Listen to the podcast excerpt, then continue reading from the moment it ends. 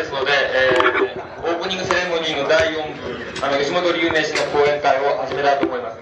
えー、っと、5時半ぐらいから、えー、90分から120分ぐらい話していただきまして、その後30分ないし1時間ぐらい、あの、今回はあの特別に大幅に質疑応答の時間を取ってますんで、えっと、自由に質問してくださるといいと思います。で、まず最初に、えー、っと、まあ、6時半ぐらいには遅くとも終わりたいという予定になってますけども、えー、最初にちょこっとあの、今回のセレモニーに関しての、えー、位置づけみたいなことを、あの、山田先生の方にやっていただきたいと思いますんで。えっと、あのまあ、あの1部、2部、3部、4部というふうにありまして、えー、映像と、まあ、音と、それから吉本さんっていうのはどうくっつくかということなんですけども、まあ、全然関係ありませんので、えー、要するに、あのまあ、この、えー、名古屋港16号館が、あまあ、あの新しくできたということで、で、えー、まあ、え、簡単なセレモニーをやろうということで、えー、何がいいだろうかというところで、まあ、できるだけ一般受けをする映画と音楽をやっておいて後で少しハードな内容にしようということで、えー、まあ、吉本さんにやってもらうということになったわけですけれども、えそれから7月16日になぜやったのかというのはなんか全然こちらはよく分かりませんでしたけどもどうも16号館ということと16日というのは単にかけただけというですねで、えー、まあ、吉本さん自身を呼ぶということについては別に特別に、えー、どうのこうのという意味付けをする必要はないんですけれどもあのただあの予備校という場所それからえー、今度できたこの建物そのものが、まあ、吉本さんの言う都市のイメージというところに近いところがありまして、えー、これ今入ってるところは非常に、えー、新しくて立派なわけなんですけども、えその隣にある15号館っていうのが一番最初にできましてそれからもう一つこちら側にある16号館っていうのがそれからでできましてその間をえー、つないだのがこの新しいホールということで、えー、要するに継ぎはぎなんですね。で、えー、継ぎはぎでどんどん古いものの中にですね新しいものを作っていくというまあえー、吉本さんはそのそういうところに都市のイメージを見てるようなんですけどもそれと、まあ、若干この、えーとえー、吉本さんの、あのー、まあ、語っている都市のイメージとこの予備校の建物っていうのはそのまま接続するんじゃないかということもありまして、えー、こういう吉本さんが、えー、講演するにはふさわしい場所じゃないかというふうなことを考えまして、えーまあ、今回、えー、読んでみ、えー、たわけであります。えーまあ、あの前置きはどうのこうの言ってもしょうがないんですけど、えー、吉本さん自身に関してはですね、えー、まあいろんなあものを書いて、えー、生きている人があおるわけですけれども、うんえー、私はまあとも、えー、マリア最一よりは非常に高く評価してるわけですよ、え、まあ、あんまってないんですけども、え、あの最初に、えー、吉本さんのに接したというかあの本を読んだのが多分、えー、僕が20代だと思いますけれども今もって相変わらずある程度のですね、えー、知的な刺激を与え続けている人ではないかというふうな感じがいたします。で予備校そのものはあのやっぱりかなりぐちゃぐちゃとしたあ、あの場所でありまして、え継ぎはぎの世界だと思いますけれどもそのぐちゃぐちゃした世界をですねさらに、まあ、ぐちゃぐちゃしていただこうというつもりで吉本さんを呼んだわけですから、まあ後の質疑応答のところでもっとぐちゃぐちゃしていただければ、えー、今回の目的っていうのは果たされたというふうに考えていいんじゃないかなと思います。えー、以上をもちまして、まあ、最初の前置きでございますけれども、えー、まあこれで最初はまあ終わりましてあの吉本さんの講演に移らせていただきたいと思います。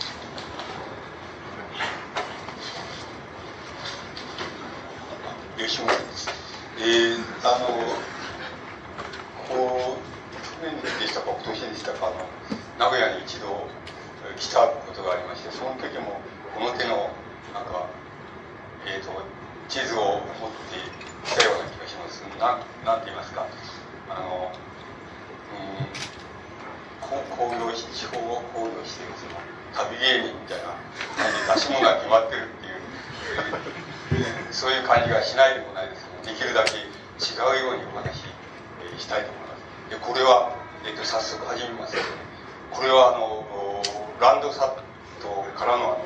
えー、大阪で大阪の方は今日はいらないんですけどあの大阪地区の周辺のランドサットの映像ですランドサットの映像っていうのは、えー、どういう映像かと言いますとあの難しく言えば難しいわけですけど簡単に言えば要するに大体900キロぐらいの上空上空からですね上空に人工衛星が飛んでてそれでそのそれから大体地表からあの反射してくる、えーと、普通の可視光線とそれから赤外線と紫外線と、まあ、あるわけですけどそれをあの鋭敏にこの管理するセンサーをその人工衛星の中にセンサーがありましてそのセンサーに反射されるその光地表からの光をあのコンピューターで分析しましてそれをこの場合にはえっと、地上の中継所があってそこでまたコンピューター処理してそれであの色彩を処理してこういうあの映像が出来上がっていると思います。と大体900キロぐらい上空から下の方は大体そうえっ、ー、と 200, 200キロぐらいの範囲ですか。範囲くらいのあの視界を持ってるわけです。であのうんまあ今日はあのそこそのランサットのそのあの地図にあれちょっと細工をしてきたんですけど細工は、えーと、皆さんの方からあんまり見えないでしょうけどいくつか仕事をしてきました。でそのことを元にしてお話したいと思うんです。このランドサットの映像っていうのはあの何何が特徴かっていうとあのそう言ったんでしょうね。まあいろんな特徴があるわけでも一番その大雑把な特徴っていうのは普通だった例えばこの場合だったらこれ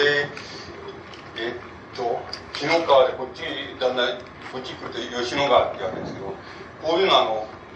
川とそれからその大きな川とその流域っていうふうにあ普通の地図だったらば航空地図だったらそういうふうにしか映らないわけです。ところがあのこれでありますとあのここはあの、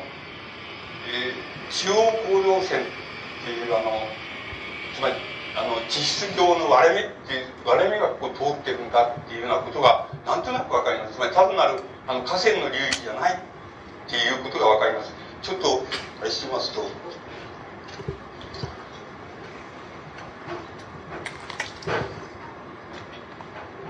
これがそうで、えっと、これが今紀の川のところですけどもよく言います。とここは四国もここ通りまして、ここ九州もここで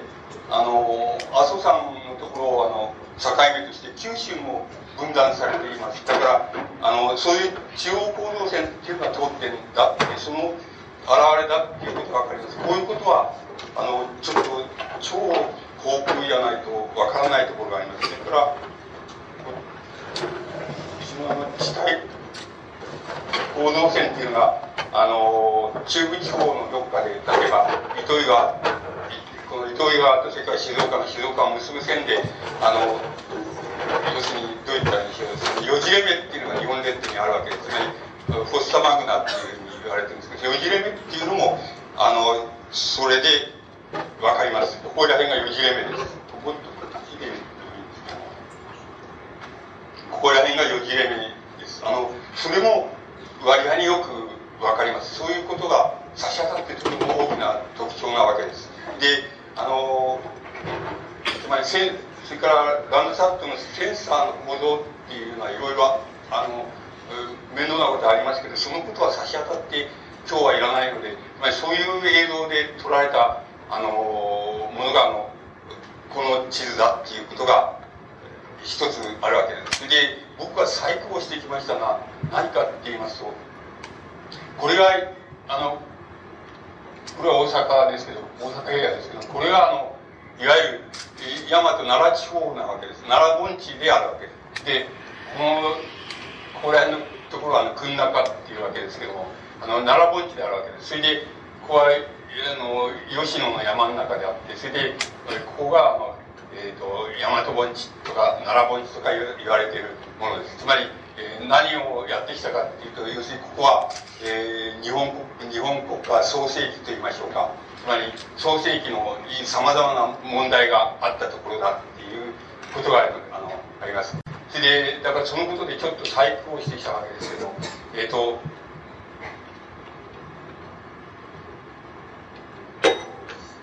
この大体その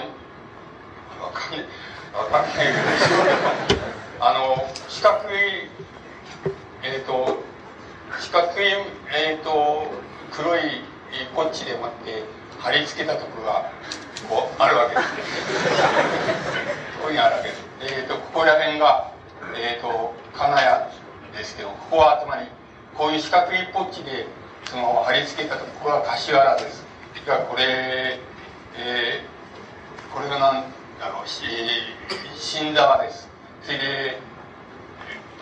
こっちは吉野川の流域なわけですけども四角いポッチがここは竹の道ですね。でこの四角いポッチここはフルですね。えっ、とえー、そうすると四角いポッチでつけてきたところがあの縄文紀のそのなんか遺跡があのあるところです。それで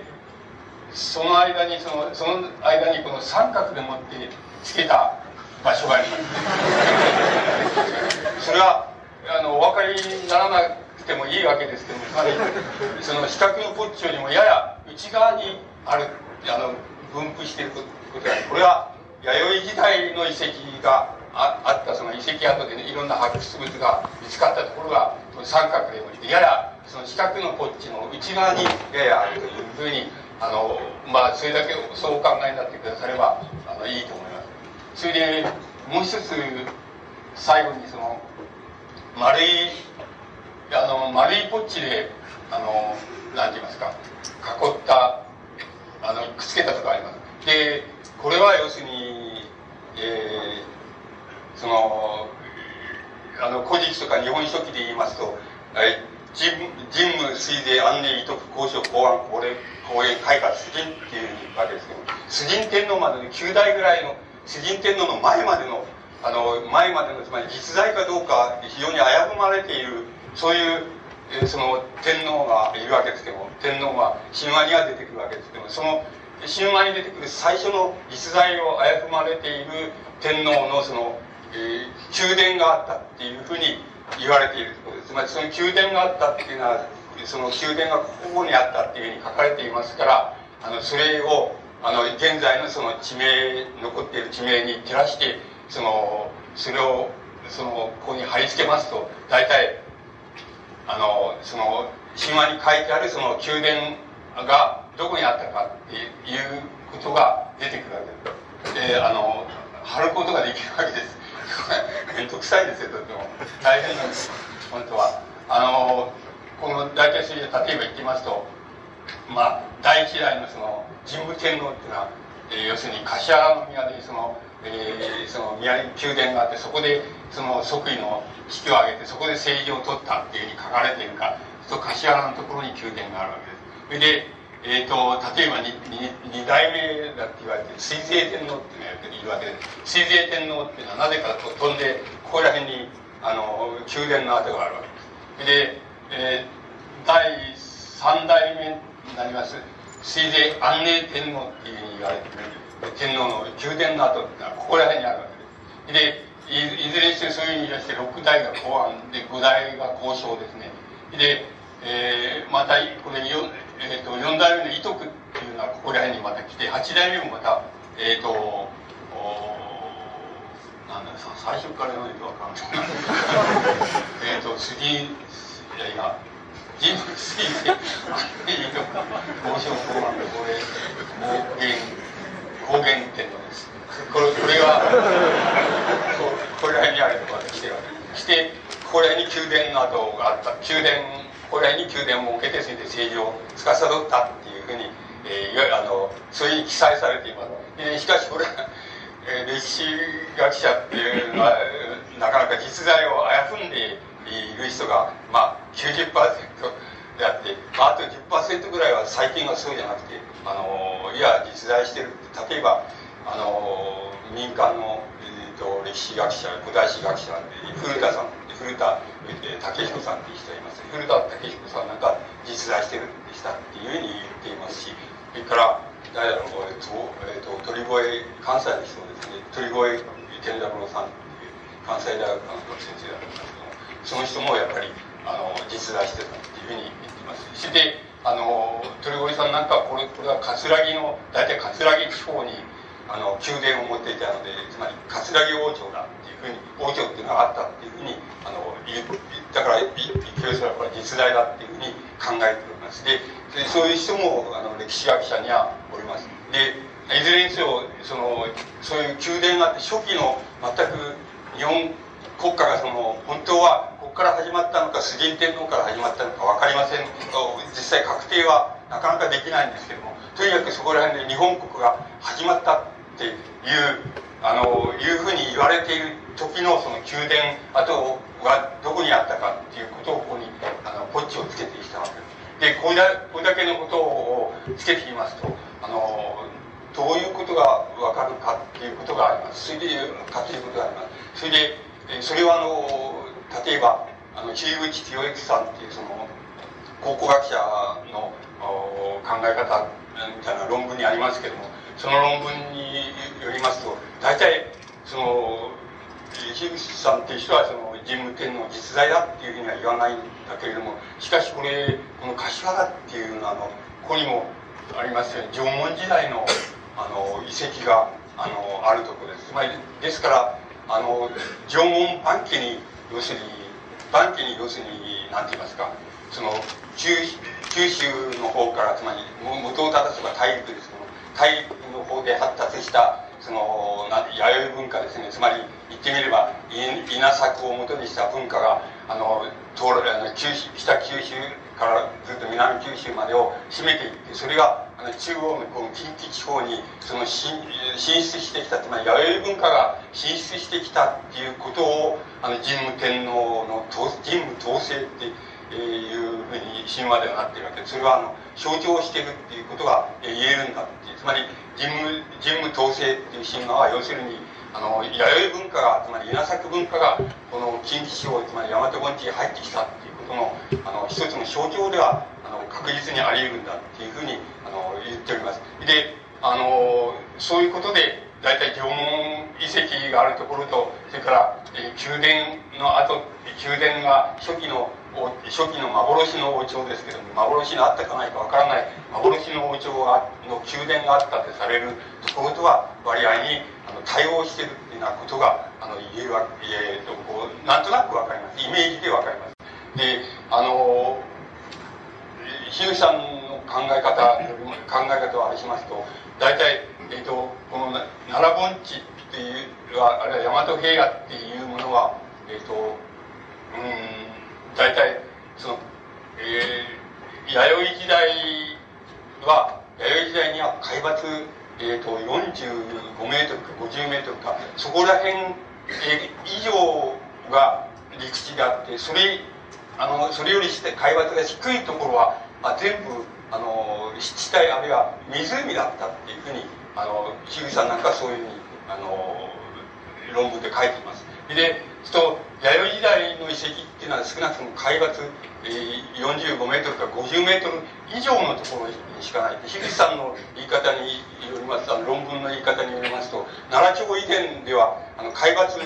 あの45メートルな45メートル以下の大和盆地になるいかなる住居跡もいかなる遺跡も見つからないってことっていうふうに言ってます。つまりそれはあの言ってみればそこは水だったっていうつまり湖だったっていうことを意味する。となんですけどもそれからあの縄文時代にはどうだったかって縄文時代の線っていうのは大体この海抜70メートルか75メートル線っていうのがあの縄文時代のあの線だってでそれより海抜が低いところは全部湖だったっていう海だあの湖だったっていうふうにあの言っています。でですからあの縄文遺跡があのこうなんて言いますかこの周辺部にあるっていうのは当然であって縄文遺跡は中の方にあったらおかしいおかしいわけで水の中だったんですからおかしいわけでやっぱり外の方にあるのは当然です。これは大体その海抜70メートル線っていうのがその縄文遺跡の分布しているところだっていうふうに樋口さんは言っています。でここのまあ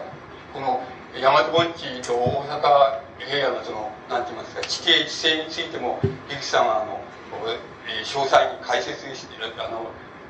論じておられますけども大体このここら辺の地形地勢っていうのは大体1万年ぐらい前に約1万年ぐらい前にその前には大体こっちに琵琶湖があって向こうに向こう側に若狭湾っていうのがあるわけでしょ、まあ、そこの方からそっちの方から水がどんどん水が海の水が入っていてここら辺は全部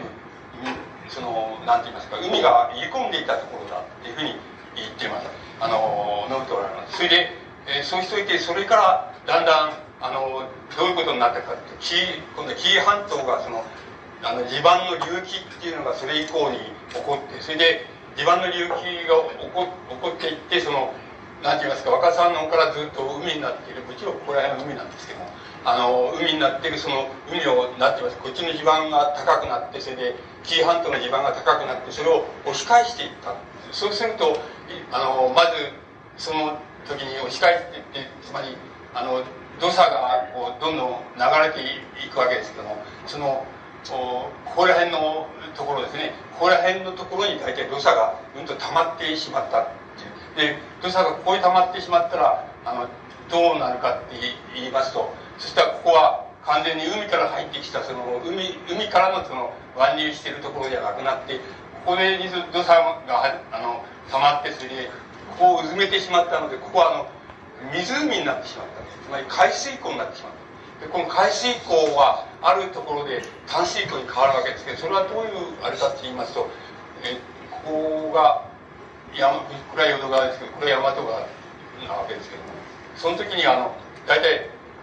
水がここが塞がってなおその周囲の何て言いますか山からつまり山水といいますか雨水といいますかそれが周囲からこの湖に落ちてくる。そうするとここはあのいっぱいになって溢れてくるとどこ行ったかってここら辺の切れ目ですね。ここら辺の切れ目を通ってその大阪の方にその注いつまりここの中の水溜まった水が溢れ出ていったそそしてそのそうそうするとそこのところがまたあの水がその溢れていくものですからここにやっぱり土砂が溜まった。土砂が溜まったのが大体えっと、二上山っていうのはありますけども二上さんのその麓の砂礫層っていうのはその時のその土砂が溜まったってできた層なんだ。地層なんだ。っていうふうに言ってるとここも塞がった。それでどうするんだってそれその後水はどうするんだ？ここら辺の塞がった。とその後どうするのかっていうことになって要するにこちらの水はその大体その頃から淡水に変わってでその水はここからあれしてそのいわゆる現在のその大和川っていうのになってその大阪湾に注ぐようになったっていうふうに言っています。でそういうことで考えていくと大体あの海抜45メートル線っていうのは奈良町以前には水だとそれからあの奈良町以降奈良町よりももっと前つまり弥生時代から縄文時代の晩期にかけてっていうのが大体ここら辺のところにあの海岸線って言いましょうかあの湖水線と言いましょうかそれがあったんだっていうふうに言ってます。それでもっと皆さんはなんか歴史かなんか勉強してるんでしょうからもう少しあれしますとえー、っと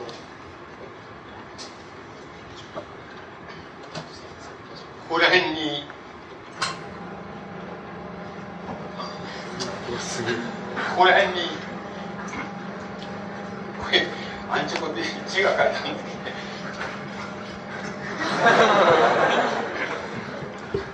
あこれはこれが平城宮跡ってあの弥生時代の遺跡があったところです。あの遺跡物が出てくるでこう平城宮跡ってここら辺に平城宮ってそうすると大体その海抜45メートル線っていう45メートル線っていうのはこの平城宮の右側のところをずっと通ってたそうするとそのつまり奈良町以前の奈良町時代ぐらいまではここからこっちでこっちのところは陸地できたばっかりの陸地でそれでここら辺の左この平城宮の左側の方ですねだからなんだろう西側っていうのかな。西側の方は要するに湿地帯だったということが大体、えー、歴史的に記載されているって職人職人本なんか要するに要するに歴史に記載されてるって言っていますでそこらへのこっち側は干上がってあの45メートル通っててで大体その45メートル線のちょっと右側っていうのが大体平城宮の真ん中を通通ってる朱雀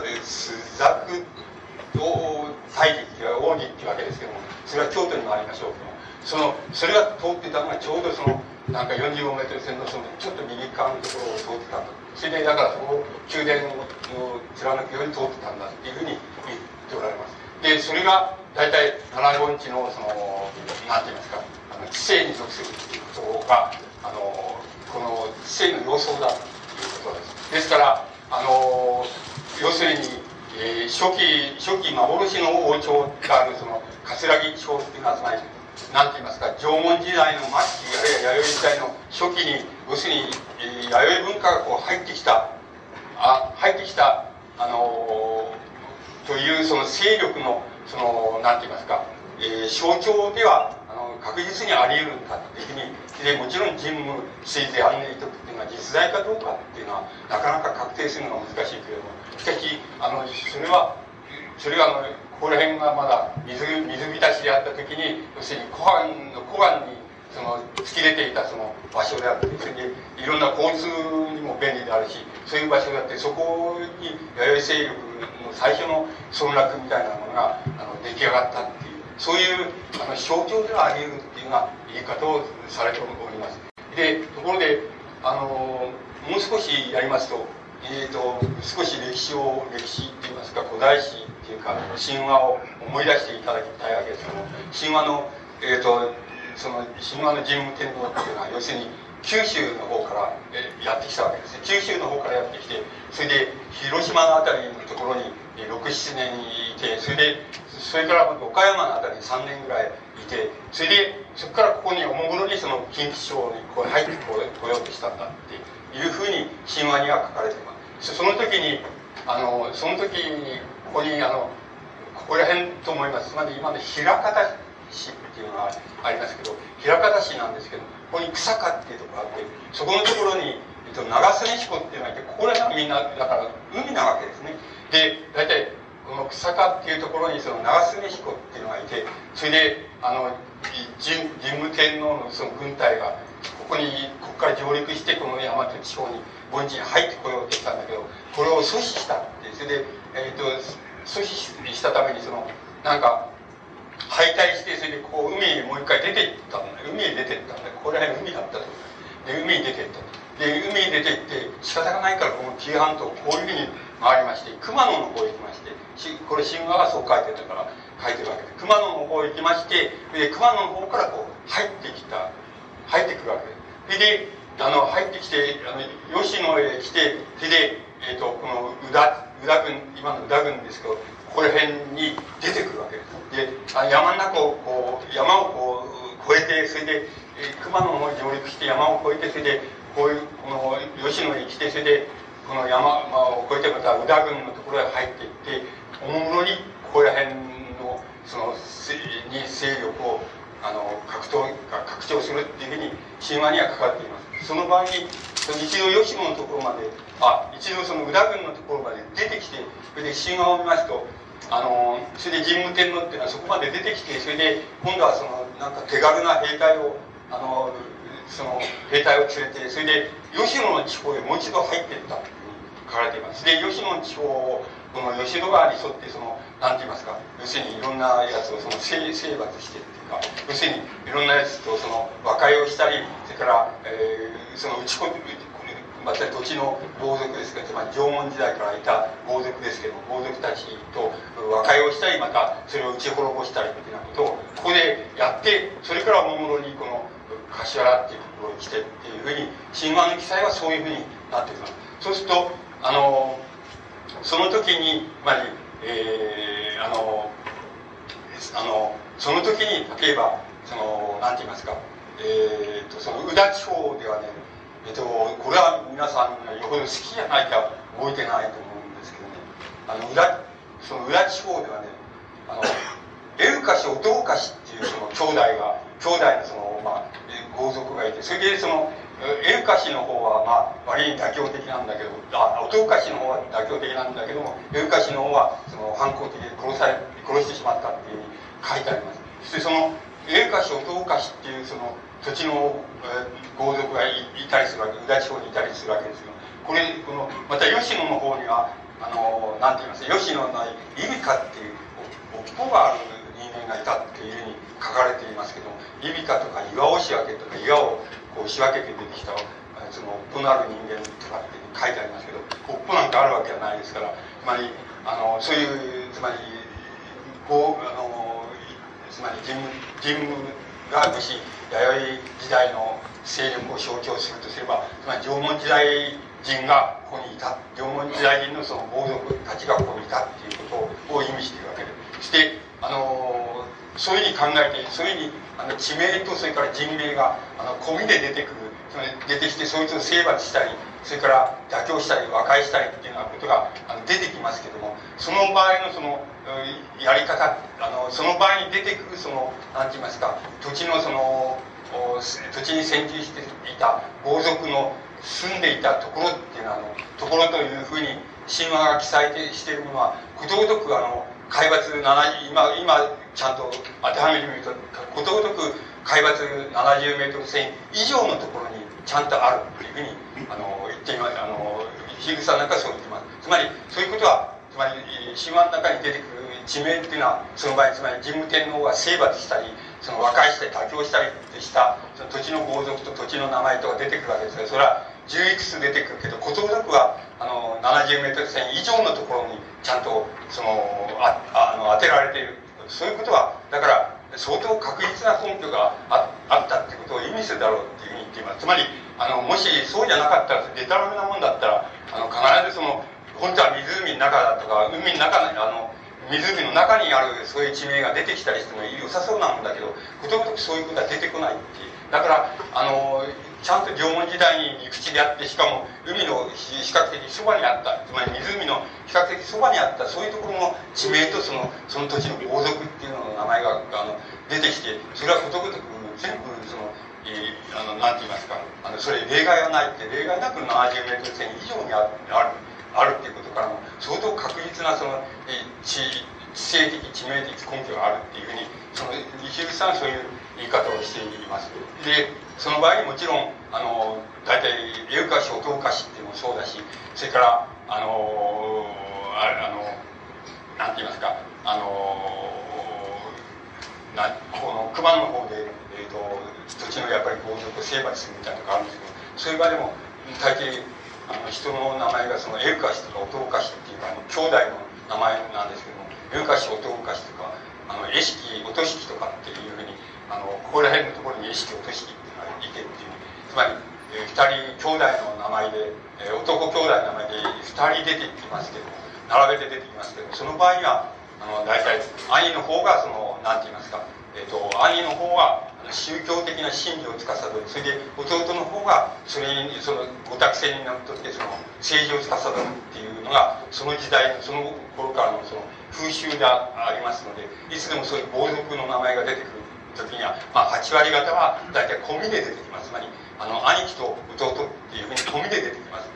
あのそれから神武天皇っていうの自身もあの兄貴兄長兄っていうのは一世の御事っていうふうに神話の中で出てきますけどその一世の御事っていうのはここで長曽根彦の軍隊にと戦った時にその矢に当たってその怪我しちゃってでこっち熊野からこっち入った途中でもってあの途中で死んじゃうつまり死んじゃうように死んじゃうんだって出てきますけどその場合の神その神武天皇っていうのの場合もその長兄に犠牲られてるその一世のことっていうのは要するに真理を司っていたあの人物です。それからあの神武天皇は本当は末帝です。それであの間に2人兄がいるけどもその2人は神話の記載によればあここら辺に入った時その、えーと、ここの土地の豪族に阻まれてそれでそれのそれをその神様のそのたたりなんだっていうふうに考えられていてそれでその犠牲になってそれでどっか海の中入って死んじゃうとかどっかあの、えー、常世の国に行っちゃうとかって書いてありますけどもそれとにかくいなくなっちゃうわけです。それであの神武天皇っていうのだけしか残らないんですけどこれはつまり言ってみれば軍事と政治を司っていてで一世の御事っていうのは神事を司って取ってたっていう形になります。それから神武その次の水税天皇ってのがありますけど水税天皇っていうのは神武の2番目の 2, 2番目の子供です。第2子ですね第1子は神事を司っています。司っています。であの自分はあのなんか結婚したりなんかしないでつまり一種の何て言いますか嵐とか見的宗教ばっかり司ってこもっていて宗教ばっかり司っているわけで自分の方は結婚もしなければ、まあ、子孫も増やさないっていうそういう形で長兄っていうのは大体そういうふうにあの神教を司る。大体天ちゃん天皇なのは大体あの時系ですつまりこの、えーと、人物から開化天皇ぐらいまで見ています。みんな時系がつまり2番目の子供が天皇になって1番目の子供はあのなんだかんだその神話にはいろんな理由がつけてありますけど要するに神事を司る人としてあの相続はしていませんそういうことがあの一般的な風習なわけですがこの土地の先言いましたようにエルカシオトウカシとか意識を落としとかっていうようなその並列して並べてあるその人名の場合でも兄貴の方は必ず神事を司る人間であり弟の方があの要するに政治を司るその土地の政治を司っている人間だっていうふうにそういうふうに記載されています。でそういう形でこの何て言いますか奈良地方のその何て言いますか、え、初期の幻の、国家が、えー、できたかできないかっていう時代の問題っていうのはそういうふうに展開がされているわけでそれはあの神話の記載になっております。でだから実在かどうかは全く分かりません。けれどもある一つの地質学的という考古学的といいましょうか。つまり縄文文化と弥生文化っていう分け方をしますとなんか稲作を持ってきた、えー、が稲作がこの近畿地方に入ってきた、えーと、紀元2000年から3000年の間みたいなそういうその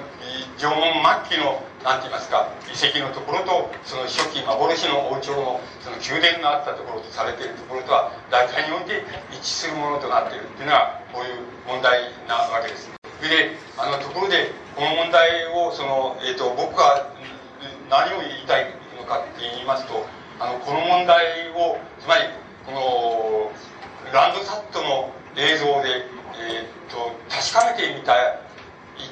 見たいというその発想を取ったわけです。今の今日のテーマに即して言えばこの問題は確かめられるはずじゃないか。それはランドサットの映像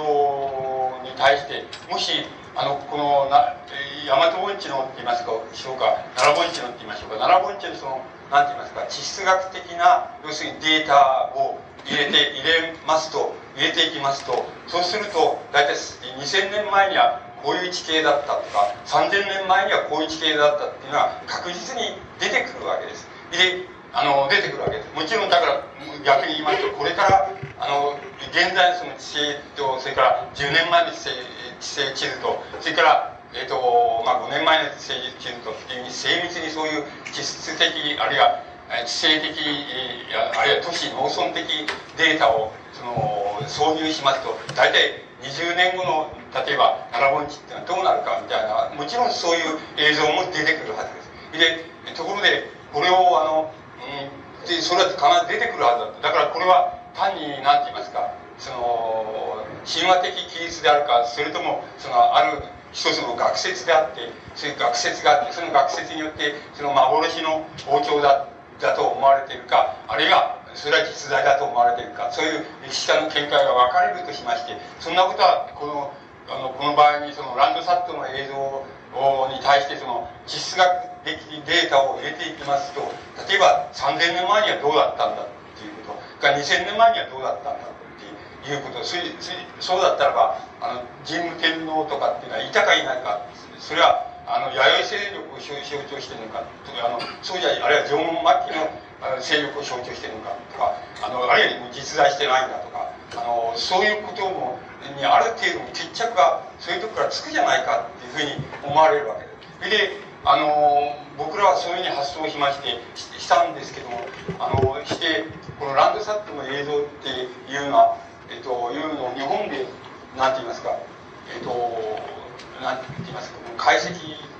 あの人工衛星からそういうのを解析人がしているのは東海大学とそれからあの筑波大学だっていうことは分かり、えっと、あれしてみて分かりましたけどもあのそうするとあの東海大学、えーと、僕は東海大学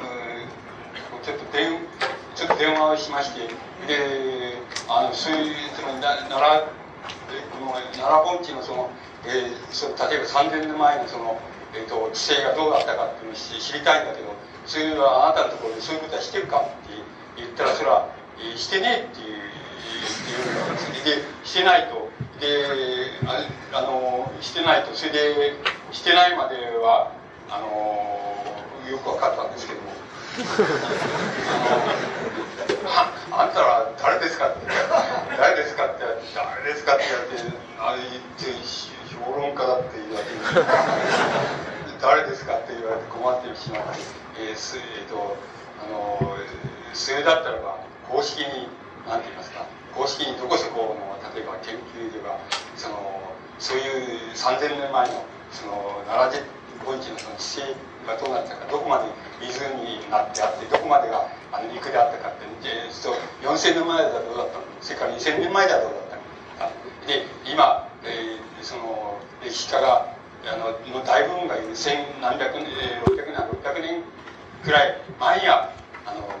どこまで水が入ってたんだっていうようなことっていうのを、えー、そのどっか何て言いますかそういう研究所みたいなのがあってそれがこうあの正正規に申し入れたらそれは成り立つそういうのやってくれるのではないかなっていう気もするわけですけどもあの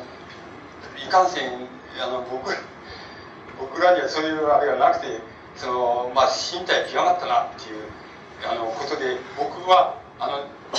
それ以上のあれが進められないのであのこういう樋口さんとかそれからこの奈良盆地のそういうつまり幻の王朝時代と、えー、それから、えー、実在と思われている崇神天皇以降の、えー、時代とかそれから古墳時代みたいなつまり古墳時代っていうことはつまりあのすでに国家ができたっていうことを意味しているわけです意味して確実に意味していると思うんです。から古墳時代とかそういうところのこういう考古学的なことをやっている人たちのその論文とかそういうのをこう丹念に通り合わせまして僕は勝手に作っちゃったっていう言います。勝手に水水が入ってるところを作っちゃった、えー、というのが僕のハイイメージ論の中の一つですその仕事なんですけどもまりそれ以上のことは僕らには手に負えないわけですけどもしかし理論的に言いますとそういうことは全く可能でありますからきっと今にそういうことをやられたらあのいろんな臆説っていうのがあるわけですしいろんなあの傾向説っていうのもありますしあのいろんなつまりさまざまな説があるわけですけども多分それらのうちのその8割方はそういうあのランドサットのその映像を地図をその作ってしまったら大体あのお開きになると言いますでしょうか。あの大体その決まってしまうんじゃないかっていうふうにあの思われます。つまりあのそういうことはあのまあ僕らのみたいなそのなんて言いますか。あの民民間のって言いますか。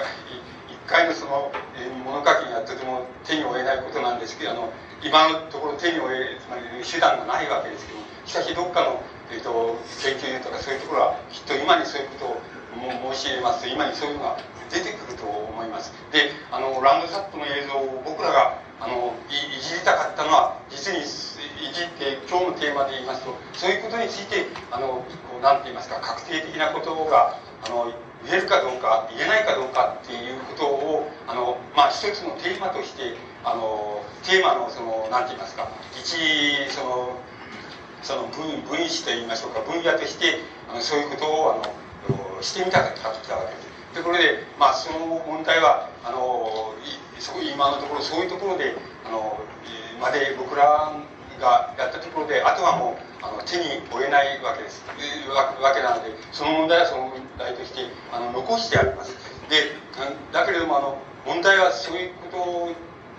とあのどこまでやられるかとかあるいは皆さんがちょうど学校大学なんか入ったとか卒業したりした頃にそういうことが出来上がってしまうのかそういうことは皆さんの仕事なのかどうかは全く分かりませんけどあのそういう問題は一つランドサットのあの映像があのここで存在しているっていうことであの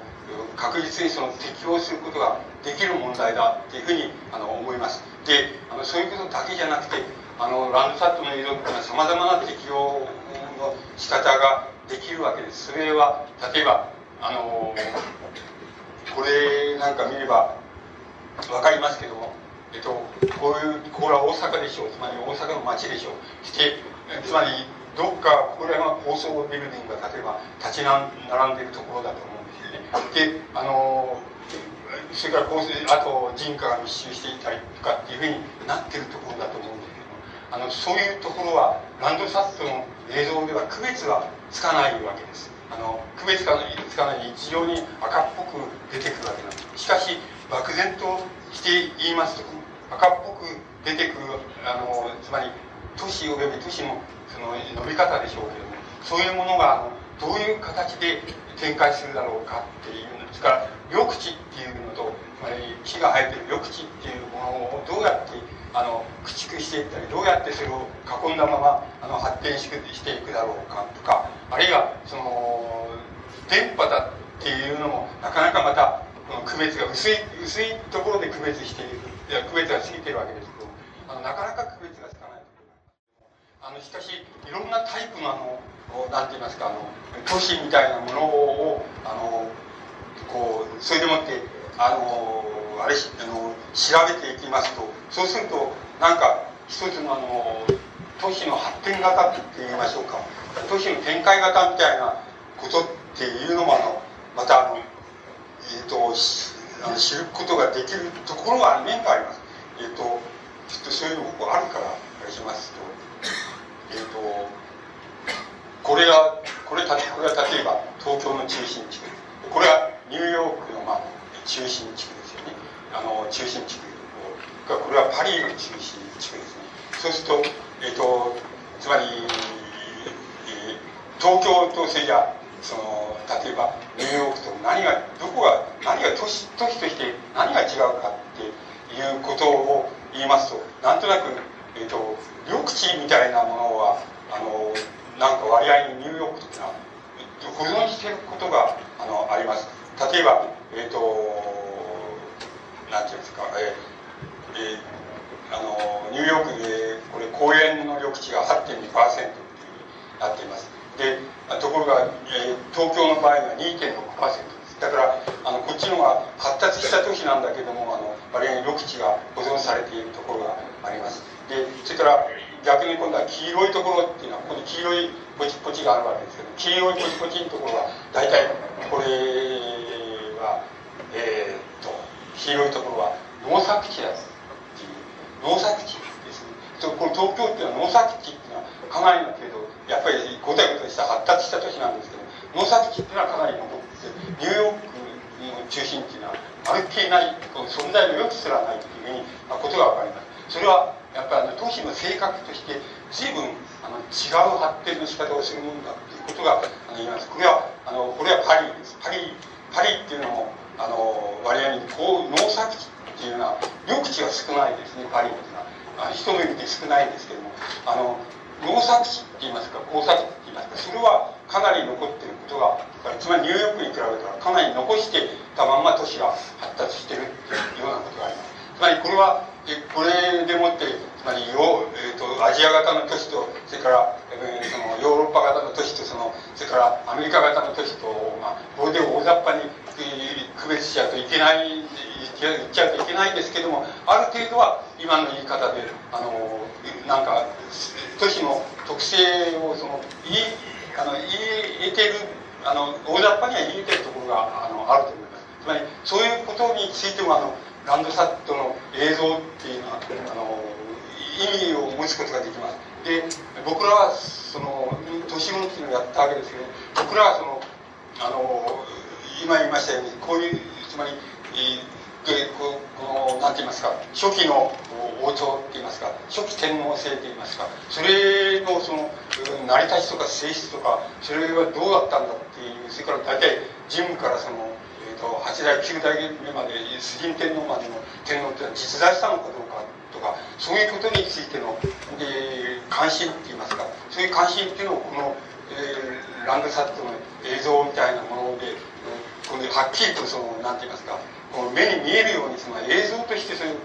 解けるはずだっていうことを考えまして着想しましてそういうことを考えたわけですけどもまあ今申し上げました通りなところでまあ行き止まりそれであとはあのどなたかが誰かがそれをあのそういうものをやられてそれで発表されるっていうのを待ちより仕方がないんですけど着想だけはそういうふうにあの着想え、したわけであの着想の優先権というのはちゃんと主張しておきますから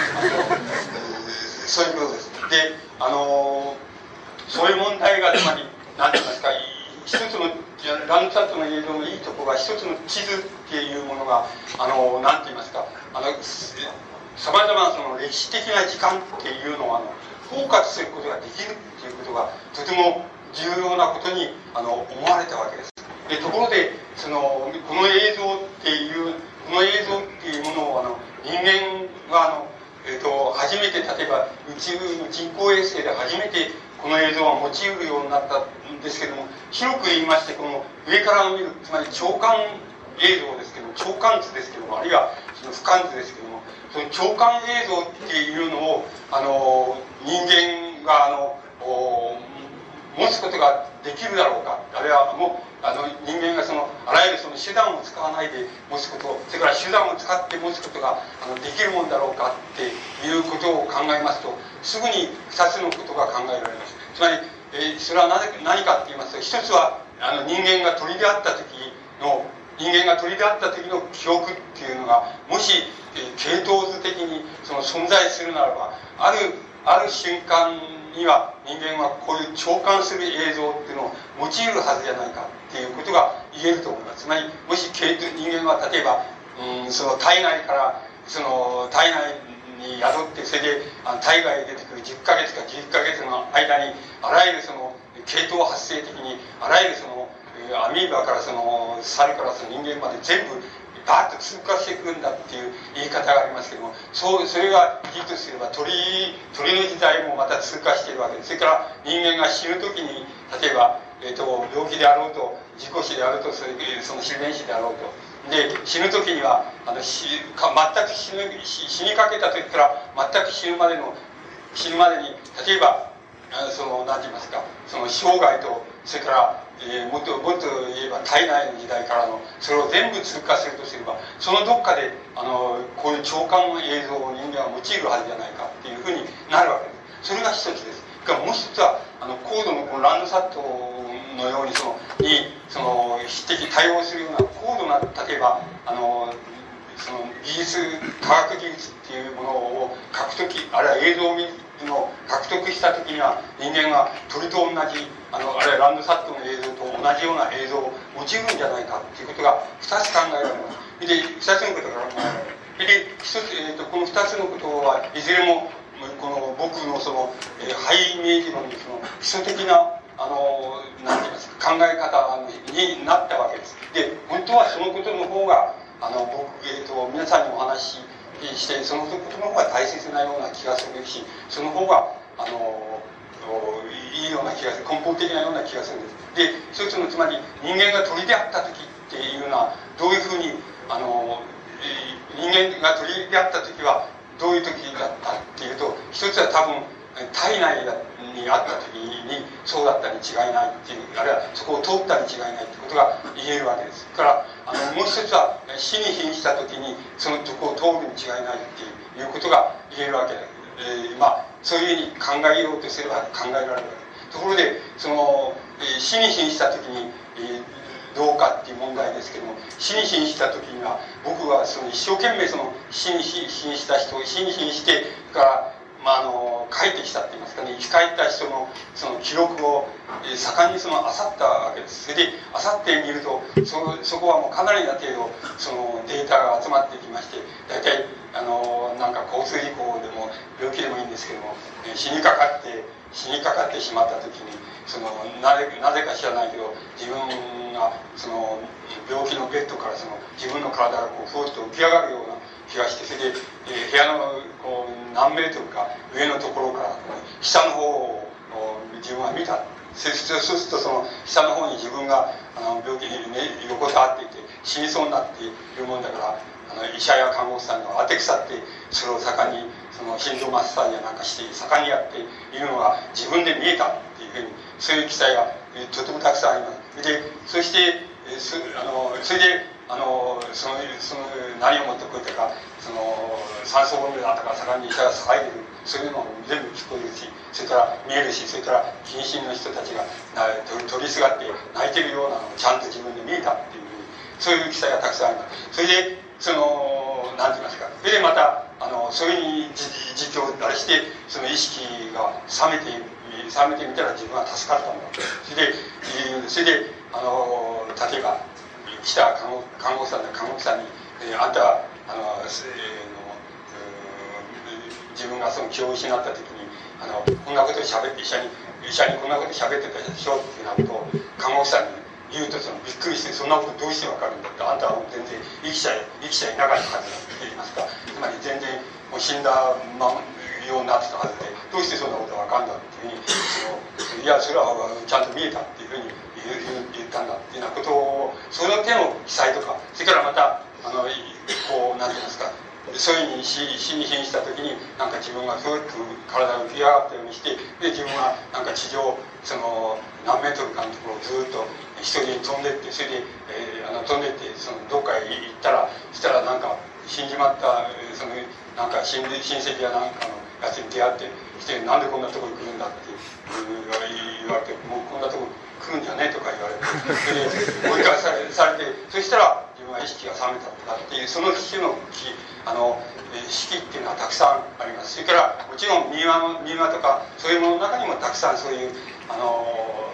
記載があります。つまりそういうそれからもっともっと重要なことって言いますかもっと大切なことはあの東洋におけるそのあの宗教っていう、まあ、仏教っていうのは、えー、仏教とか神通教とかそういうのは典型的にそうなんですけど東洋における宗教っていうのは大体そういうことに対するその修練なわけでつまり生きながら生きながら紳士の状態にあの自分を持っていくっていうのがあの修練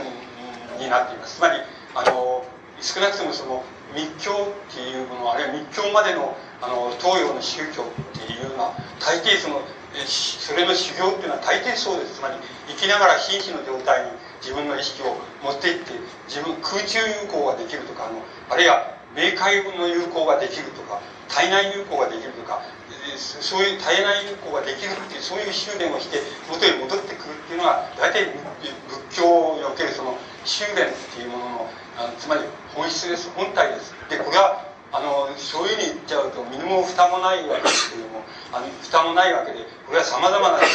言説によってこれを騒音化しなければあの宗教は成り立ちませんから騒音化したい。またそういう体験っていうのは必ずしもインチキっていうわけにいかないのでそういう体験でもってあの自分たちの現実社会であの得られる体験とは違うその体験人間の体験の拡張っていうのはそういうことでできるわけでそれなりの有効性っていうのもありますしそれなりの良さっていうのもありますからあのだから要するに宗教っていうのはインチキだってって仏教ってのは仏教の修行なんかインチキだとは言いませんけれども言わないんですけどもでもその本質はあの身も蓋もなく言ってしまえばあのそういうことです。つまりあの意識が正常でありながらあれ健康でありながらある種この瞑想の仕方を手段を尽くしてやっていきますと大体自分で自分の体から離れたっていう意識が持てるようになってそれをもってあの地獄極楽巡りでそのなんかこういろんなところをこう有効して歩いて元へ戻ってくることができるっていうのがあのいわゆる構想がその修練してできたっていうかそういうことにしか過ぎないって言えば過ぎないわけです。しかしまあそれは体験としてはその得難い体験ですから体験の拡張ですからさまざまな意味付けっていうのはできますけれどもあの身も蓋もなくしていってしまえばそういうことなわけです。だから東洋はそういうことの割に専門なところなんですね。だからそういうあの状態っていうのはつまり人間が鳥になった時の状態っていうのはあの人工的にも作ったりする人がいますしまたあのそれは品種の人たちがしばしばそういう体験をしたっていうふうにあの述べています。つまりそのことはとても僕にはとても重要なことのように思われました。であの僕は僕なりにその解析宗教家でもないしあんまり信仰はないですからあの僕なりに解析したんですけど僕のあの得られたその結論はなぜそういうことがそういう状態が例えば起こり得るかっていう場合に僕はあのつまり僕の解釈理解の仕方はその死の死んでしまうその寸前に直前のある意識の何て言いますか、まあ、薄れたって言いますか朦朧とした状態って言いましょうか。意識がもうかすかにもう一歩で死んじゃうって意識がなくなっちゃうっていうその寸前のある状態の範囲の時に多分その鳥と同じあの昔鳥だった時っていうが蘇るかどうか分かりませんけども意識が朦朧としてあの人間的意識ではなくなっていって死の意識のもう直前まで行った時の意識状態の時に多分上からの視線っていうのを獲得するあるその瞬間があるんじゃないかっていうのはつまりそれは意識の何て言いますか朦朧状態っていういうかその崩壊状態のその完全に崩壊しないその寸前の時の意識体験の時ところで多分その長官的なつまり鳥の目っていうのいうのを自分自身に対して行使するたり下の風景に対して行使したりすることができる瞬間っていうのがあのあるんじゃないかっていうのが大体僕のあの解釈の仕方です。で僕は宗教的な解釈をあのはではその日教的な解釈はしないわけでで僕が好きなのはそういうのは嘘だっつった宗教家つまり例えば親鸞っていうのはそうですけどもそういうのは好きなんですよね。だからあのつまりそういうそういう修行っていうのは修行じゃない親鸞っていうのは初めてそういうことを言ったわけですけどもそういう修行っていうのはつまりやってもしょうがないんだってつまりやってもそれは幻覚の問題であったりその心理状態の問題であったりあの意識の朦朧状態の問題であったりそれをいかに実効的に作れるかっていう問題なんでそういう修行っていうのは自力でやってはダメだってそれはいらないことがそんなことやったらあの浄土へはいけませんよっていうふうに初めて親鸞が言ったわけです。で親鸞はそういうことを全然認めよって。だから修行なんかやめろってするなっていうのが親鸞の考え。したらダメだと。ってしたらもうあの浄土へはいけませんよっていうのが親鸞の考え方ですつまりあのその種の修行っていうのは、まあ、言い方は違うんですもっとあの何て言いますか遠曲に言ってるわけで親鸞はつまりあのとてもそういう修行が及びがたいから自分にも及びがたいしそれから文句には及びがたいからあのそういうのはあのそういう、えー、構想に任せといておくべきであってその自分たちはそういう自力でもってあの自分を修練させて人間以上のものになろうみたいなふうにあの考えたらダメであるっていうあのダメであるそういうところはもういわば受け身の方がいいんだっていうふうな言い方をして遠曲に言ってますけど本当は心の中ではそう思ってないわけであのそういうその手の修行ってのはダメだっていうふうに言ってるわけです。それがあの日本の浄土教あるいはそのもっとあれ進んでいますとあの親鸞の浄土真宗っていうわけですけどそういうもののあのイデオロギーっていいますか理念の革新であるわけです。つまりあの、えー、仏教の浄土教っていうのはとうとうあの日本でもって最後に行くところまで行ったっていうことになるわけです。あの、えー、なるわけですけども。つまりあのだから宗教的な解釈はしませんけどその手のあのなんて言いますか記録っていうのはたくさんあるんですであのそれに対してさまざまな解釈がなされていますけど一応宗教的な解釈もあのキリスト教的な解釈もなされていますけども僕はそうじゃないからそうじゃなくて多分意識があるもうあの崩壊のあるもう完全崩壊のある寸前のところでそういうあの長官的な鳥の目の映像っていうのがまず可能になるあの場所があるんじゃないかっていうのがのは漠然と僕のあの、えー、得たその到達したところです。でそういうふうにしましてつまり人間はあの体験上こういう鳥の目っていうのを持てないかっていうと持てるそういうふうにして持てるっていうことがあの一つあのあります、えー、そういう持てるという体験が少なくともあの記載されています。でもう一つあの高度なつまりランドサットと対応するような高度の技術技術社会つまり現代ですけども現代社会においてそういうこの長官の映像っていうようなものをあの同時に獲得するっていうことがあのできるあの技術上できるんじゃないかっていうことがあるわけあり得るわけです。でこれは僕らがあの何て言いますかまたこのハイイメージ論っていうのをその展開する場合の非常に基礎的なあの考え方のもとになったわけですけどそれは僕はあの、えーと、去年一昨年ですか一昨年あの佃に筑波にあの科学万博っていうのがあったわけですけどもそこであの、うん、つまりコンピューター、えー、あのエレクトロニクスの会社であるその、えー、富士通の一つである富士通ですけども富士通が富士通館っていうのをそこの万博でやっていましてその美術館で作っている映像っていうのはまさに何て言いますかその我々の普通見るいうその視覚ですね。つまり立体映像に対してもう一つ共感映像って言いましょうか。共感視線って言いましょうか。上からの視線が同時に行使されたっていうのと結局多様的には同じだっていう映像を美術館だけが作っていたわけです。その作りそれは僕にはあの僕はものすごい新鮮なっていうかあのものすごい新鮮な体験でした。つまりあの僕の考えではつまり大げさなことを言いますと人類が勝って体験したことがない映像だ映像をそこでは作ったっていうふうに僕は思いました。僕の体験がそうです。で多分僕とそれからえっ、ー、とそのあの美術館にいつでもその僕は2回行きましたけどもあの2回ともいつでも美術館に真っ先にこの時間が来て門が開くと真っ先にそこへ行って並んでいるその小学生たちとそれから農協やなんかのおっちゃんたちとそのそれだけが多分それがそれが勝ってこれはこの映像はその人類が初めてその体験する映像だっていうことを初めてあの分かってた人だっていうのつまり分かった人だと思います。つまりあのもちろん農協のおっちゃんもその小学生も別に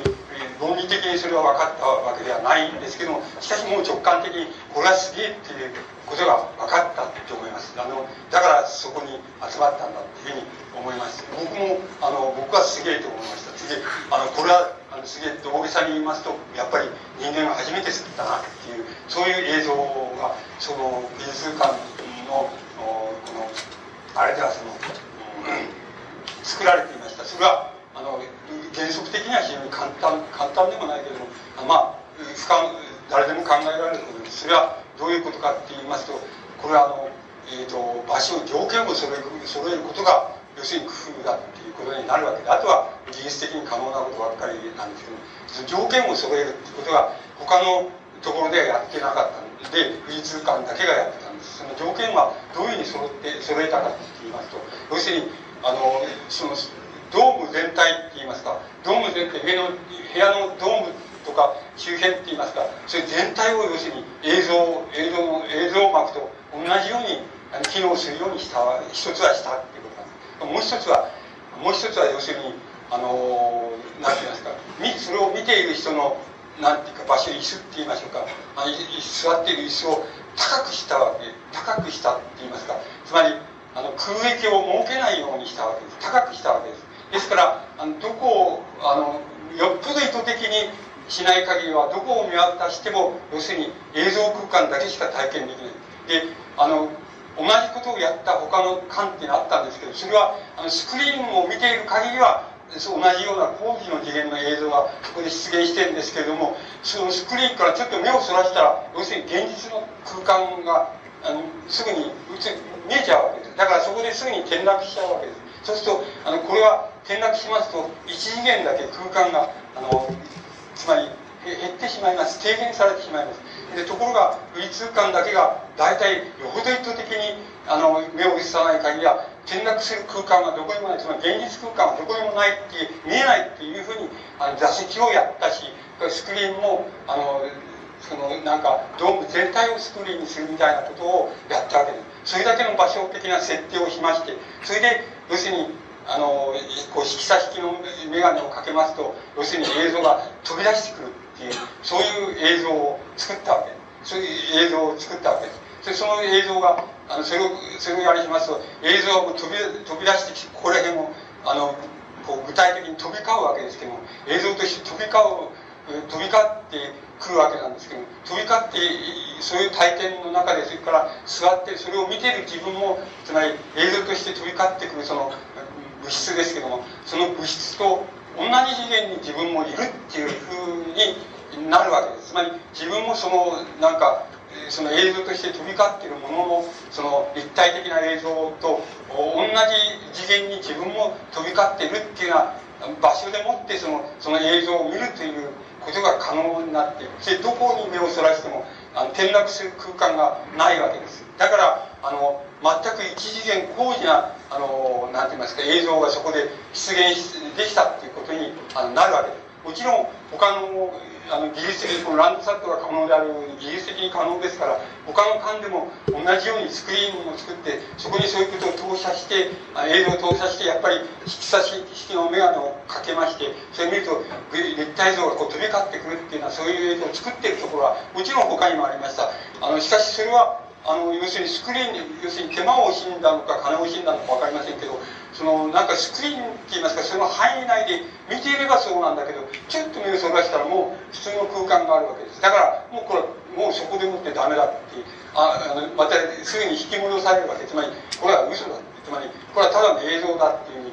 あの絶えず引き戻されてしまうわけです。ですからあの次元が一次元低くなってしまう。だから美術館だけはそのまずまずあの目をどうそらしてもそのその一体映像が飛び交うそういう中に自分もいる浮か浮かんでいるっていうそういうあの映像の撮り方っていうのを失うことがないわけです。ですからあのそれがそうしますと一次元高次なあの一次元だけ高次な一体映像が周りに飛び交ってくる。そういう体験がそこでできたわけです。で多分これが現在考えられる最高次の最も高次な映像だっていうふうに僕はそう思いました。でこれは一体どういうことを意味するかっていうふうに僕はあの考えていったわけです。それは考えていったらそれは我々に単純な簡単なわけであの我々が行使してる一般的に行使してる視野と視線っていうのは自分の目の高さと同じ次元から次元からその視野が開けあのこう左右とか上位が開けるその範囲が大体一視野で見ているその、えー、なんて言いますか視覚的な像ですあの視覚的な映像ですでそれに対してもう一事件同時に上の方から視線がもうもう一つ加わっていたっていうふうに考えた考えればそれはいいわけです。つまりあの直行するあの普通の立体的な視覚像に対してそれに上の天空の方から直行するその視線がもう一つ同時に行使されているっていうふうにあの軸をあの分解しますと単純にそういう4つの軸でもってその映像の成り立ちっていうのはなしあの何て言いますか解析しうるっていうのが僕らが考えたあの非常に簡単なことですけどもあのつまりやってしまえば簡単なことですけどもそういうふうに還元することができるっていうふうにあ考えていったわけです。つまりそこからあの僕はあの自分のその肺イメージ論っていうのをあの展開していこうっていうふうなあの考え方をあの持つようにあのなってきたわけで。すそうするとあのそうするとこうなります。つまりそうすると僕らがあのやりましたことはこのこれも今日の問題もそうですけど一つですけども都市の問題っていうのも一つああったわけです。大きな問題でテーマが来たわけです。と現在の大都市っていうのの中に、まあ、あの大都市を象徴するに至るえーとえー、なんて言いますか場所それからあの視覚映像っていうのは2つあります。一つはもちろんあのなんて言いますか非常にモダンなモダンな例えばそのビルの片側をちょっと見るとあの最もモダンでないあのなんて言いますか、えー、その住みかが見えるとかもっとそれは極端に進めてしまいますとあの要するにビルのビルの例えばビルディングのその、まあ、15階の中にそのえー、まあ、お茶室があってそれでそこの木が生えていくとかあの何でもあるんだっていう、えー、池池が掘ってあってとかってそういうふうにされているところがありますつまりそういうあの元来が地べたにあったり元来が地べたに建てられていたり地べたにあるべきものが要するにビルの内部に入ってしまっているっていうのはそういうその矛盾した箇所っていうのはありますけどもその箇所があの現在の大都市を図る一つのなんかあの要点だってあの分かります。がもう一つあの現在の大都市というもののあの展開の仕方を図るあのあの要点があります。それは何かと言いますと今日のその工事映像というと関連するわけですけどもあのこう名古屋は分からないですけども東京だとそういうことがしばしばあるんですけども東京だとあるビルディングの例えば、まあ、20階なら20階に、まあ、たまたまそのレストランがあるとかそういうところでそうレストランレストラン入入ったんですそうするとその20階からレス入ってレストランから隣,、えーと、隣の隣にあるビルが見える。でそれは別に不思議はないわけで一つの視野の中に隣のビルが見える。で隣のビル隣のビルの部屋の中で、まあ、人が働いてるのが見えたとか人が何かしてるのが動いてるのが見えた。そしてそこもまあそれはまあ不思議じゃないないんですけどそれをまたそれのそのビルのまたその窓越しの向こうにまた違うビルディングが見えた。でその違うビルディングのまた投資ガラスの窓越しにあの向こうから国電が通ってるのが見えたでもっと極端なこと言いますと有楽町のあたりだって言いますとその国電の中にまた人が立ってるのが見えたとかこういうあの場所がありますつまり元来が例えばあの元来都市の常識上そのビルディングとビルディングがあの、えー、なんて言いますか密集していない限りはつまり過密でない限りはあの一視野に対して当然一視野の中に当然これは映るはずがないよっていうようなあのこうなんて言いますか折り重なった映像が像がの映ってる映るっていうのはその過密箇所っていうのがあります。それは新しいビルと古いビルのことが重なっている場所とか新しい古いビルの上に新しい場所あのビルが次刺されたとかそういうつまり中心部にそういうところがしばしばありますけど一視野に到底映るはずがないとつまり一視野の常識で映るはずがないそのなんていうか視覚像があのいくつも重なってあの視野の中に映るっていうそういう場所があるそれはそれはつまりそこのところではあのもし空を飛ばせばつまり空をが映らないように視線をあのそういうところでこうしますとこの映像はかってやっぱりなかなか得難い得難いその高次な映像だってことが分かりますつまり普通のあの1視野で見える映像ではないあの 2, 2つの視野を同時に重なってみ、えー、行使されたと同じような効果を持ったそういう、えー、あの光景が見えるところがありますそれはあの都市の中で現在の大都市の中でまたとても重要な箇所のように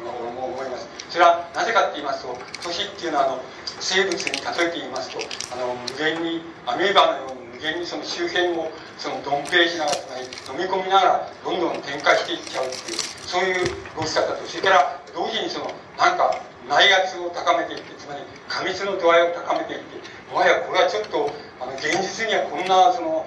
こうこんな過密な折り重なりっていうのはありえないんじゃないかってあるいはそれはあまりとてつもないんじゃないかっていうような一種の危機感を感じさせるようなそういうあの場所つまり過密な場所があるそれはやっぱり都市がやっぱり言ってみればアミーバーのようにその収縮するっていうその最後の時にその収縮した場所に出来上がる映像です。つまりあのこういう映像とそれからやっぱりその本来畑田んぼや畑の中にあるいは地面緑地帯にあるべきものがビルの中に入っちゃってるみたいな。つまりそこれは都市が何て言いますかアミーバのようにその外へこう外をこう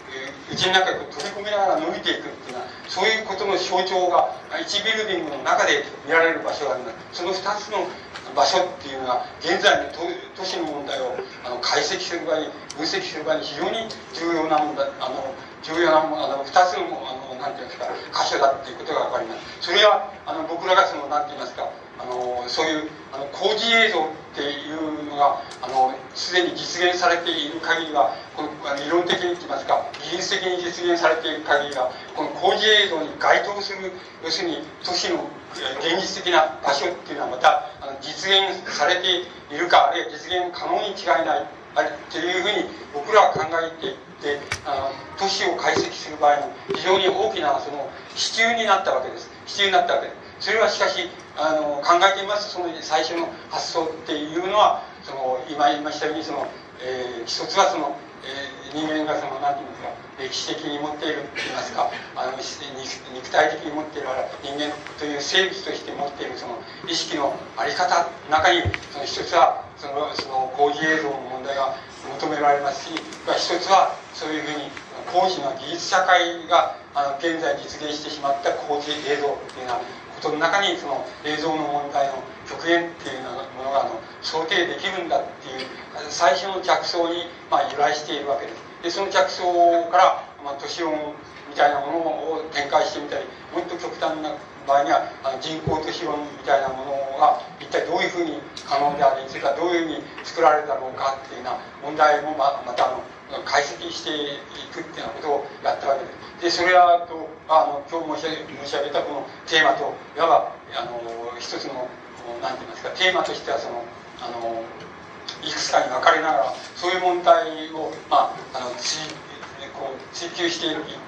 たわけです。で、まあ、逆に、えーとまあ、やりたくてしょうがないんですけどもできるかどうかは分からないと分からないことで申し上げますと、えー、もう一つは文学っていうのはあの言葉の芸術なんですけどもあの今度は文学っていうのもあの一種のその映像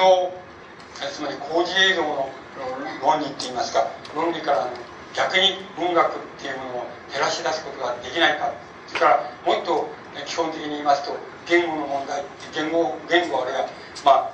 僕は学問じゃないですから言語学って言いませんけども言語の問題って問題っていうのがやはりあの、えーと、工事映像のつまり、えー、問題からあの逆にあの何て言いますか、ね、展開したりまたあの解析したりそういうことができないだろうかっていうようなこともまたあの僕なんかのそのハイイメージ論のテーマにあのなってきたわけです。でそういうテーマであのまあ現在もまたあの展開しているところではあるわけですけどまあやってみないとやってみてあの見ないとつまりどこまでできるかっていうのはわからないわけです。こういうあのこの場合のようにあの技術的にもここではあのななんて言いますかその民間の一回のその物書きにはもう技術的に言ってここで泊まりだって言いますとかこれ以上のことはちょっと組織って言いますかそういうあれがないととかあの学校のとかそういう場所がないとあのそれ以上のことはできないよっていうのは技術的にこういうふうにあのここで止まストップだっていう止まってしまうテーマももちろんありますしそれから理論的にって言いましょうか。あの自分の考え方っていうのがあの至らなくて止まってしまうっていうようなことももちろんあるかもしれないわけなんであのそこのところはまだどこまでやれるかっていうことはわからないんですけどもそれが大きなあの、えこうテーマにあのなっていたわけ。でもう一つなんかそのも申し上げますとこれは、まあ、一種のどういったらいいんでしょうその理念的なテーマになるわけですけども、えっと、現在そのランドサット、えこのランドサットの映像っていうのは大体、えー、先ほど申し上げました通りあの地上から900キロのあたりで飛びながらこの映像を作ってるっていうようなことになるわけですそれでこれはランドサットですからこれアメリカの、えーと、人工衛星ですでアメリカはの人工衛星それであのそういうでこう地表のあの映像を撮っているわけですけど通過した時に撮ってるわけですけどもちろんこれはあの何て言いますか軍あの軍事映像としてももちろん使えるわけです。で例えば、えっと、軍事映像の場合これは僕は知りませんけどデータだけしか知りませんけどあのこのこの本に書いこれは、えっと、宇宙から見た日本列島っていう本ですけどこの本に書いてある書いてありますけど軍事機能の映像の場合には、えっと、150キロぐらいの、えっと、上空上空からその大体、えっと、15センチくらいまでなら見えるっていう映像が撮れるわけ、えっと、だからそれも例え話が書いてあるここに書いてありますけど例えば、えっと、静岡から東京にあのなんて言いますかラグビーとかラグビーのボールとかフットボールとかそういうようなボールが、えー、静岡から東京にあるそのラグビーボールぐらいの大きさのものが、えーと、大体点としてなら見える、そういう緻密なものです。だからあのえっ、ー、と、えー、そういう軍事的な目的にも使使えるわけだと思います。であの、えー、だと思います。そうするとあのこの何て言いますかこういう、えー、長官姿勢って言いますかそのそれが900キロ上空であれ150キロ上空であれ上からの長官映像っていういうものの機能は実に多種多様であるわけでそこもしそれを現在のように、えっと、軍事的に対立している例えば、えー、典型的なのは米アメリカとソ連ですけどもアメリカとソ連は、えー、つまりこのこのランドサットつまりこういう、えー、長官映像を作るあの得られるその人工衛星について言うならば地上例えば900キロからその地上100数十キロ180キロとか150キロとかその範囲のその何て言いますか、えー、その、えー、どう言ったらいいんでしょうね。軍事的に言えば制空権なんでしょうけどもつまり制空権をそのどっちが取るかっていうとかどっちがどうなんだっていうのは多分その軍事大国であるそのアメリカとソ連のその現在のその僕らには分からないその何て言いますかしのぎ合いって言いましょうか。その競争の競り合いのその舞台になっているんだと思います。つまり舞台になっているんだと思います。ところであの僕らがその美術館の映像やその瀕死の人間からのあれする映像から僕らが考えましたその上から垂直に下ってくるその、えー、視線って言いましょうか。視線視線が一つ加え加え同時に加えればいいんだっていうその視線っていうのはどういう視線かって言いますとイデアルに言いますとつまり、えー、理想的理想的な視線としてあの設定しますと。それは無限遠点っていうことになります無限遠点から垂直に降りてくる降りてくる視線っていうのが僕らが理論的に設定したその視線であるわけです。ですからあの、えー、つまり、えーえー、軍事大国であるその米ソは今まあいずれにせよ900キロからそれから、えーね、150キロか。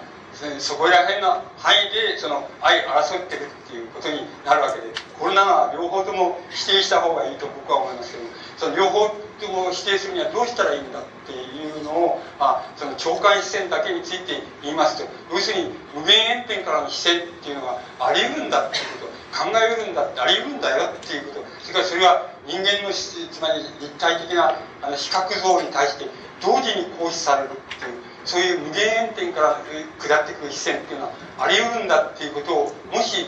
もちろん皆さんが獲得しそれから皆さんが獲得するだけじゃなくて、えー、まあ川崎徹に言えば一般大衆ですけど一般大衆がその無限遠点から上の上の方から来る視線っていうのが人間のその立体的な目の高さの視線に対して同時に行使されるっていうそういう映像は可能であるしそれには作れるんだし可能であるしそれからそういうとこからあの世界を見るっていうあの見方っていうのは成り立ちるんだよっていうことをもしそういう人たちが一般大衆ですよね。一般大衆が獲得したらそうしたらば要するにそれは具体的に具体的にはじゃないですけどもつまり一種の理念的にはって言いましょうか。あの理念的には要するに米ソ両大国っていうかそういう軍事大国を超えたことになります。つまり超えられたことになります。で僕はそれを求めますね。つまりあのそれを皆さんはもちろん簡単にそんなそれはもうえっと、今でもそれからまた大学に行かれたらすぐそういう視線は獲得する可能性を持つでしょうけども持てるでしょうけども知識的にも持てるでしょうけどもあのそうじゃなくてごく普通の人があのそういう無限遠点からあの無限遠点からの視線から見ると要するにベースの何て言いますか900キロから150キロで争っている争ってどっちが大国だとか言ってるそういうあれなんていうのは要するに大体下の方に見えだよっていうそう一般大衆がそういう視線っていうのを獲得していくっていうのは言ったとしたらばそれがつまり、えっと、理念としてはつまりさ究極の理念であるわけです。つまり究極の理念であってそうなったらもう要するに何て言いますか理念的にって言いますか理論的にはもうその手の軍事大国の何て言いますか、うん、この対立が醸し出しているそのさまざまな緊張と歪みとそれから共犯関係とそれから、えーと、対立関係とが醸しているさまざまな問題っていうのは全部